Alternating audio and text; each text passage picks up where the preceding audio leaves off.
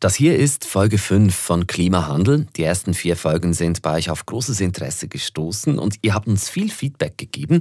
Deshalb erzählen wir euch hier, was seit dem Sommer passiert ist. Für alle, die neu dazugekommen sind, fangt am besten bei Folge 1 an, etwas weiter unten im Feed. Jetzt legen wir los. Es ist ein warmer Sommerabend Anfang September im Jahr 2022. Ein paar hochkarätige Geschäftsleute stehen abseits im Hof eines Schlosses in der Toskana und diskutieren. Es geht um ein Geheimnis, eine heikle Information und ein Streit entsteht. Die einen sagen, das muss intern bleiben. Die anderen sagen, wir müssen raus damit, bevor es an die Medien kommt.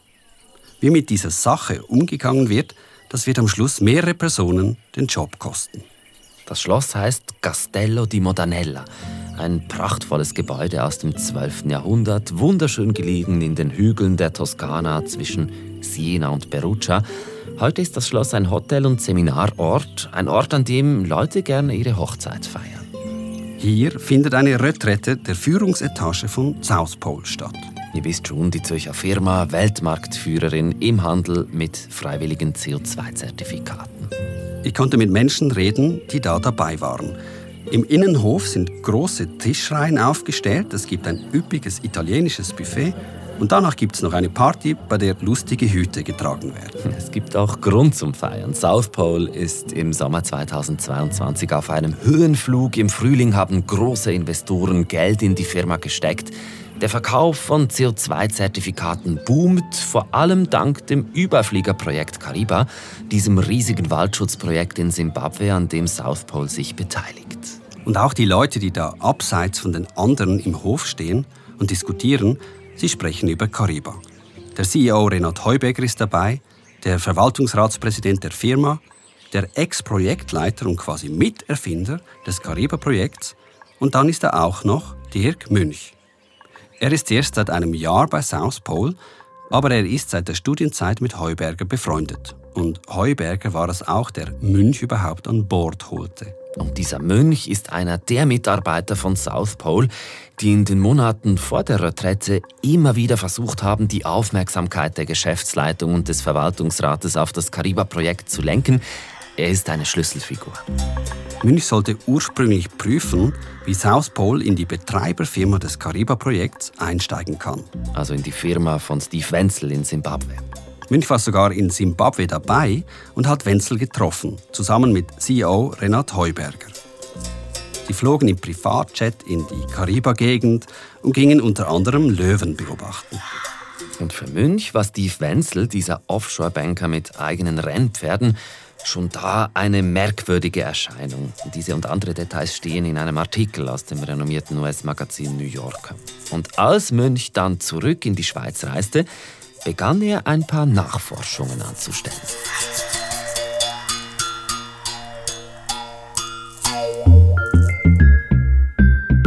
Anfang Juli 2022 schreibt Münch eine erste Mail an Teile der Geschäftsleitung. Darin steht Red Flag. Flag.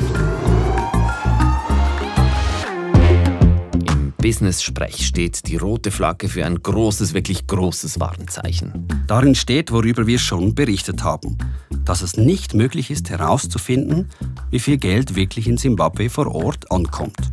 Und über die nächsten Monate wird er intern immer wieder Warnungen verschicken. Und nicht nur er. Verschiedene Stimmen warnen. Und dann kommt die Retrette im Sommer 22 und die nächste Warnung. Eine interne Berechnung eines Spezialisten zeigt, dass man wohl mehr Zertifikate verkauft hat, als tatsächlich an CO2 eingespart wurde. In dieser Nacht in der Toskana fordern Münch und andere Mitarbeitende von South Pole ihren Chef Heuberger auf, zu reagieren, die Verkäufe der Kariba-Zertifikate zu stoppen und alles aufzuklären. Man würde sonst einen großen Schaden riskieren. Doch Heuberger weist das zurück und sagt, man würde sich an die Regeln halten. South Pole behauptet übrigens gegenüber dem New Yorker, ja, dieses Gespräch habe zwar stattgefunden, aber erst zu einem späteren Zeitpunkt. Wann, wer, was wusste, ist nicht ganz unwichtig, denn je früher es die Geschäftsleitung gewusst hat, desto länger hat sie nicht gehandelt. Uns haben sie im Juli gesagt, sie hätten keine neuen Zertifikate mehr verkauft, als sie die Resultate der internen Analyse gesehen hätten. Was Fakt ist, das können wir belegen, die Berechnung des Spezialisten liegt der Geschäftsführung seit Sommer 2022 vor und sie behalten die Resultate bis heute geheim. Auch nach der Retrette verkaufen Mitarbeitende von South Pole noch Millionen von Cariba-Zertifikaten an Kunden wie Nestle oder Porsche. Und erst im November verordnet die Geschäftsführung einen firmenweiten Verkaufsstopp, als die Unruhe intern zu groß wird. Ein Jahr später, heute, ist Cariba gegroundet, Heuberger ist abgetreten und der freiwillige Kompensationsmarkt taumelt. Und wir stellen uns die Frage, welche Folgen hatte der Cariba Crash und wer trägt jetzt die Verantwortung? Dem gehen wir nach hier bei News Plus Hintergründe. Eine Recherche von Julian Schmidli von SRF Data in Kooperation mit dem niederländischen Recherchekollektiv Follow the Money.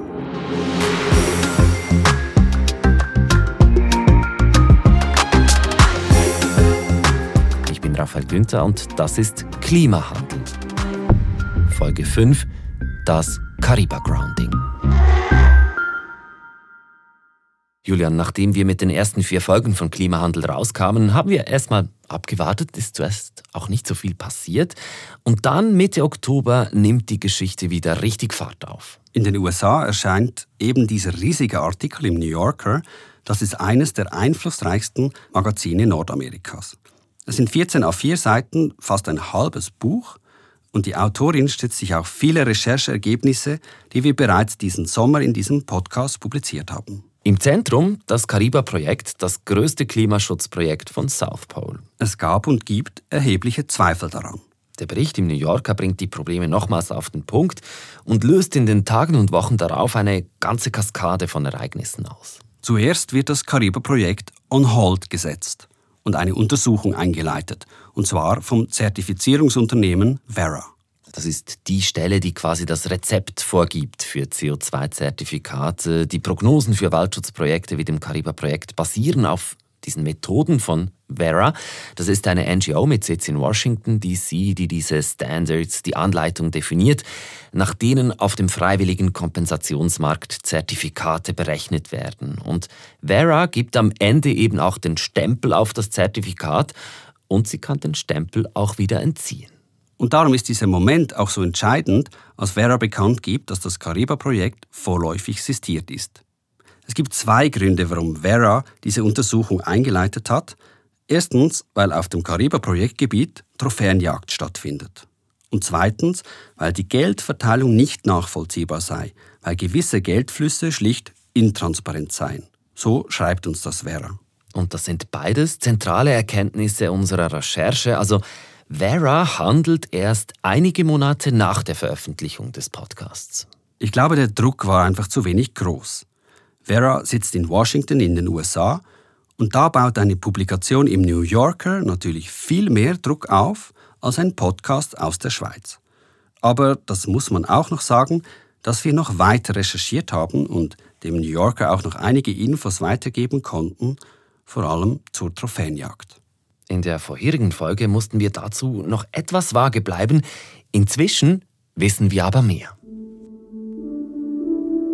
Steve Wenzel, der lokale Geschäftspartner von South Pole, er kontrolliert die Trophäenjagd im Kariba-Projektgebiet und profitiert davon. Er hat bis jetzt Millionen von Dollar daran verdient. Übrigens hat er auch noch ein paar Tiere für sich selbst reserviert. Das wissen wir aus Verträgen, die uns vorliegen. Also Tiere, die er selbst jagen darf, meist Büffel, keine Elefanten. Davon will South Pole übrigens nichts gewusst haben, aber wir haben auch noch ein paar andere Dinge herausgefunden über Wenzel nämlich dass er offenbar lokale Geschäftspartner um Geld gebracht hat. Alles Vorwürfe, zu denen Wenzel nichts sagen will. Und noch etwas ist passiert in Simbabwe. Mitte November hat nämlich die Antikorruptionsbehörde von Simbabwe den Bürgermeister des Bezirks Nyami Nyami festgenommen. Das ist der Bezirk, wo wir auch Journalisten hingeschickt haben, die da zum Kariba-Projekt recherchiert haben. Dieser Bürgermeister soll die Versteigerung der Jagdrechte für die Region manipuliert haben Jene Rechte also, die am Ende unter anderem Steve Wenzel bekommen hat. Im New Yorker hat Steve Wenzel außerdem selbst ein paar seiner Geschäftspraktiken offengelegt. Er hat zum Beispiel erzählt, wie er das Geld aus den Zertifikaten, die South Pole verkaufte und ihm überwies, wie er dieses Geld in Bündeln vor Ort verteilte, ohne eine Quittung oder Dokumentation. Und dann sagte er der Reporterin des New Yorkers auch noch diesen Satz hier, den zitiere ich mal wörtlich. Ich weiß nicht, was Sie darüber berichten werden und ich hoffe bei Gott, dass es nicht alles ist, denn dann werde ich wahrscheinlich im Gefängnis landen. Was wahrscheinlich noch ein Grund für Vera war, das Projekt on hold zu setzen. Aber dann, eine Woche nach der Ankündigung von Vera, folgt ein weiterer Knall. South Pole kündigt den Vertrag mit Wenzels Firma CGI Carbon Green Investment per sofort und zieht sich aus dem Kariba-Projekt zurück.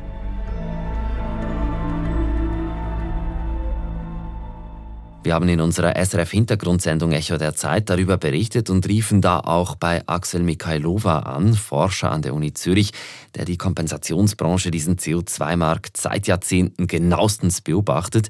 Er sagte uns ziemlich direkt und ohne Umwege, es ist eine Katastrophe für South Pole.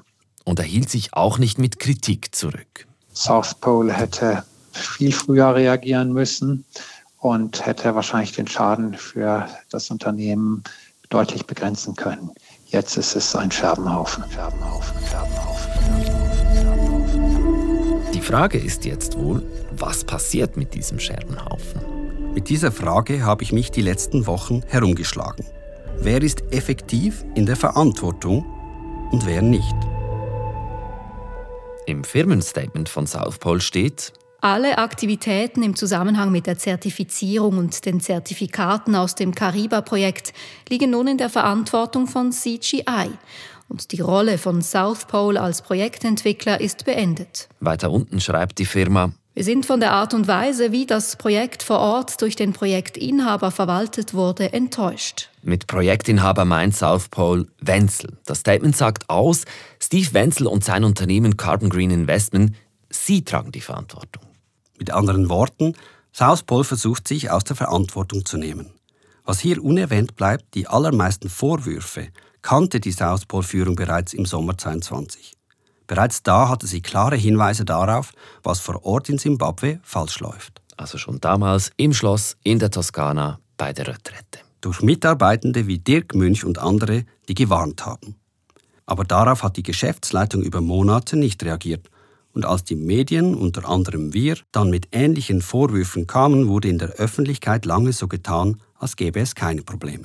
Ich kann mich gut ans Interview mit dem damaligen Chef von South Pole, Renat Heuberger, erinnern. Im Juli haben wir ihn genau auf diese Kritik angesprochen. Wir haben nichts entdeckt bisher, was irgendwelche Zweifel aufkommen lassen würde. So, soweit wir das bisher überblicken können, ist, und, und, und eben auch die Resultate geben uns recht, man kann das ja auch beobachten, das Projekt funktioniert. Das Geld ist tatsächlich dort auch gelandet, wo es versprochen wurde. Unser Interview hat ein Jahr nach der ersten Warnmail stattgefunden. Ich habe South Pole kürzlich nochmals gefragt, ob sie beim Kariba-Projekt Hinweise darauf entdeckt hätten, dass interne Prozesse nicht funktioniert hätten. Sie schrieben nur kurz und bündig Nein. Ende Oktober 2023 verkündet South Pole, dass Renat Heuberger als CEO zurücktritt. Im Statement heißt es, man wolle aus den Erfahrungen der Zusammenarbeit mit dem Kariba-Projekt in Simbabwe lernen. Im Mittelpunkt der Änderung steht die Verbesserung der gruppenweiten Qualitäts- und Risikokontrolle. Und da können wir mal noch wörtlich zitieren aus der Mitteilung.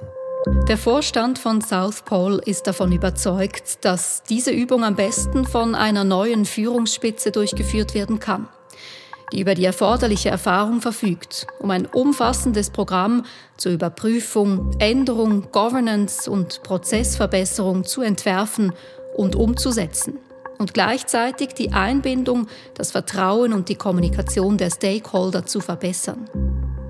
Im Kern geht es also darum, mit einem neuen Chef das Vertrauen zurückzugewinnen.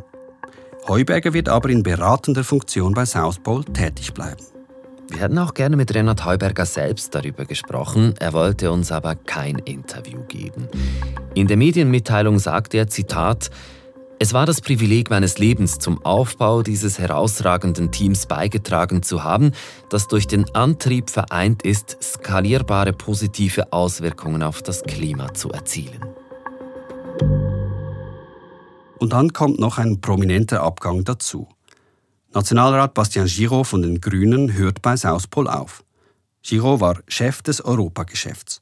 Er hat über seinen Rückzug einen Post auf der Business-Plattform LinkedIn gemacht. Und er schreibt da, nach sorgfältiger Prüfung der Informationen, die kürzlich publik wurden, habe er sich dazu entschieden, Southpol zu verlassen. Und er schreibt auch, eine genauere Prüfung von Klimaprojekten sei notwendig, um mehr Integrität in den CO2-Markt zu bringen. South Pole entlässt zudem Mitarbeitende. Schon im September gab das Unternehmen intern bekannt, dass man wegen einer großen Umstrukturierung einen Fünftel des Personals entlassen müsse. South Pole schreibt uns dazu. Wie jedes Unternehmen bewerten wir regelmäßig anhand der Marktdynamik und Nachfrage, ob unser globales Team nachhaltig strukturiert und besetzt ist. Im Statement von Southpol zu Renat Heubergers Abgang ist zu lesen, dass die neue Führung eine Kursänderung vorhat, bessere Kontrolle, Qualitätssicherung und so weiter. Und mir stellt sich da schon die Frage, der CEO-Rücktritt, der Rückzug aus dem Kariba-Projekt. Wird das reichen oder was braucht es noch, um den Scherbenhaufen zusammenzukehren auf Seiten der Kundinnen und auf Seite von Southpol? Ich habe darüber mit dem Rechtsprofessor und Anwalt Patrick Krauskopf gesprochen. Er leitet das Zentrum für Wettbewerbsrecht und Compliance an der Zürcher Hochschule für angewandte Wissenschaften und Corporate Governance, also die verantwortungsvolle Unternehmensführung, die gehört zu seinem absoluten Kerngeschäft. Und er sagt da, im Fall von Cariba gibt es mehrere rechtliche Ebenen, auf denen sich Southpol verantworten muss. Die wichtigste Ebene betrifft die Kundschaft von Southpol. Die Firma habe Zertifikate verkauft und in den Vertragsbedingungen etwas versprochen. Hier gelten die ganz gewöhnlichen Regeln, die sich ergeben aus einer Vertragsbeziehung. Also eine solche Verantwortung kann das Unternehmen Southpol nicht einfach ablegen. Das geht nicht. Sie sind der Vertragspartner. Und hier wird entscheidend sein, äh, was wurde versprochen, wir müssen uns auch überlegen, was wussten eigentlich mögliche Kunden oder die Kunden von South Pole über die Zertifikate, äh, die hier äh, erworben wurden. Und hier kann man die Verantwortung nicht einfach abschieben auf Dritte, das funktioniert nicht. Falls Kundinnen und Kunden also unzufrieden sind mit den Zertifikaten, die ihnen verkauft wurden, dann könnten sie sich wehren, sagt der Experte. Und mehr noch, falls Sie Hinweise darauf haben, dass die Firma Ihnen problematische Zertifikate verkauft hat und das auch noch wusste, könnten Sie wegen Vertragsverletzung oder Irreführung klagen. Aber das muss von der Kundschaft selbst kommen, also von Firmen wie Gucci oder Nespresso, die sich ja mit dem Label klimaneutral geschmückt haben. Und ich könnte mir denken, für die meisten Kunden ist dieser Kariba-Crash ein ziemliches PR-Debakel die werden sich hüten, mit einer Klage noch weiter Staub aufzuwirbeln. Für Patrick Krauskopf trägt South Pole im Moment den größten Schaden. Letztendlich kommt es darauf an, wie South Pole jetzt als Unternehmen aus dieser Krise rauskommt. Zunächst einmal äh, muss das Unternehmen äh, sich diesen Vorwürfen stellen, muss äh, offensiv kommunizieren, muss über die Ergebnisse einer internen Untersuchung kommunizieren. Und im klassischen angelsächsischen Stil, glaube ich, muss man heute, wenn man so exponiert ist wie South Pole, auch glaubwürdig vermitteln können, wir haben ja möglicherweise einen Fehler gemacht oder wir haben einen Fehler gemacht und wir haben die notwendigen Maßnahmen ergriffen, äh, damit sich äh, dieser Fehler nicht mehr realisieren kann in der Zukunft. Insofern jemand in der Vergangenheit einen Schaden erlitten hat, muss man meines Erachtens hier diesen Geschädigten äh, eine entsprechende Kompensation allenfalls offerieren. Southpol müsse also auf mehreren Ebenen Verantwortung übernehmen, um seine Reputation zurückzugewinnen. Dann stellt sich auch noch die Frage nach der Verantwortung von Vera. Also Vera ist ja dieses Zertifizierungsunternehmen, das am Schluss den Stempel drauf gibt auf die CO2-Zertifikate. Ja, auch sie haben keine 100% unproblematische Rolle. Vera ist wie alle Zertifizierer auf dem freiwilligen CO2-Markt hier in einem Rollenkonflikt. Ich habe mir das von Jürg Füßler erklären lassen. Er ist Partner beim Forschungs- und Beratungsunternehmen Infras in Zürich und er setzt sich seit 25 Jahren mit dem CO2-Markt auseinander.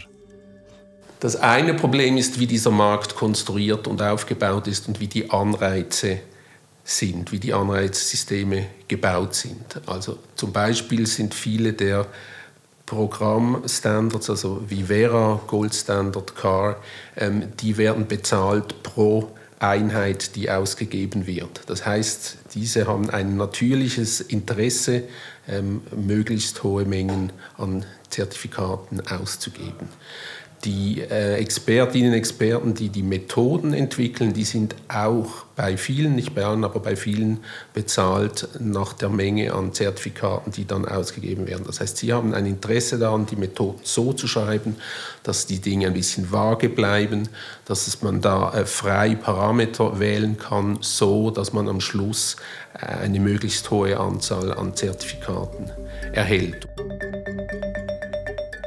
Es gebe also zumindest finanziell gesehen einen Anreiz, möglichst viele Stempel zu vergeben, wie der Experte erklärt. Für Jürg Füßler ist ein anderes Problem auf dem freiwilligen CO2-Markt augenscheinlich. Ein Zertifikat für die Kompensation einer Tonne CO2 sei nämlich viel zu billig. Schon am Anfang, ich glaube es war die Weltbank, die diesen Preis gesetzt hat, war der Preis so bei 2, 3 Dollar pro Tonne. Also mit dem bisschen Geld kann man nichts machen. Wir haben nun über South Pole gesprochen, über Vera, das Cariba Red Plus Projekt und sind jetzt beim großen Ganzen gelandet. Die ganze Geschichte um South Pole hat auch Folgen für den gesamten Markt, eben diesen freiwilligen CO2-Markt. Der Preis für Zertifikate für Waldschutzprojekte ist inzwischen eingebrochen. Und genau zu diesem Fakt haben wir auf unsere Serie Klimahandel auch einiges an Feedback von euch erhalten. Etwas, was wir mehrfach gehört haben, ist dieser Punkt. Natürlich seien Klimazertifikate, der Handel damit, die Projekte vielleicht nicht perfekt, aber nur weil es nicht perfekt sei, sei es ja noch nicht schlecht. Oder anders gesagt, etwas zu tun für den Klimaschutz sei immer noch besser als einfach nichts zu tun. Und wenn wir jetzt dieses Projekt kritisieren, dann würden wir dem Klimaschutz doch schaden. Haben wir lange diskutiert, Julian. Unsere Aufgabe ist es, Missstände aufzuzeigen. Etwa, wenn ein System nicht funktioniert. Wir nehmen Leute in die Verantwortung und stellen Fragen. Unsere Recherchen zeigen klar, man hätte schon früher eingreifen können. Am Schluss ist es unsere Aufgabe, das System zu hinterfragen. Und diese Probleme im freiwilligen CO2-Markt, das sagt auch Jörg Füßler, die gebe es schon seit es den Markt gibt. Viele der Probleme, die man jetzt sieht, die waren schon vor 20 äh, Jahren ein Thema, wurden da schon diskutiert und ähm, sie wurden einfach nicht so ernst genommen. Das ist ein bisschen meine Wahrnehmung. Und bei einem Teil des Marktes beobachte er auch eine gewisse Uneinsichtigkeit. Da war ein sehr großes äh, Gejammer vielleicht, dass es halt jetzt so schwierig sei und dass diese Kritik alle sehr ungerecht sei und ähm, dass man jetzt nicht das Kind mit dem Bade ausschütten solle und, und so weiter. Also ich denke, ein Teil des Marktes ist noch in, äh, möchte das einfach nicht wahrhaben, dass es so nicht weitergeht. Jürg Füßler findet deshalb, dass es staatliche Regeln für den CO2-Markt brauche. Und natürlich das Bewusstsein, dass fürs Klima jede Tonne CO2 die beste ist, die gar nicht erst verursacht wurde. Also statt zu kompensieren, einfach weniger zu konsumieren. Und Füßler glaubt, dass das Kariba Grounding durchaus zu einem Umdenken führen könnte. Es könnte der Anfang dazu sein, das System grundlegend zu verändern. Vielleicht kann man auch sagen, es war ein reinigendes Gewitter. Für mich ist es auch ein Beispiel, wie wichtig auch äh, Berichterstattung sein kann, um Märkte, die nicht richtig oder nicht gut funktionieren, äh, zu einer Korrektur zu bewegen. Egal wohin die Reise geht, wir bleiben dran.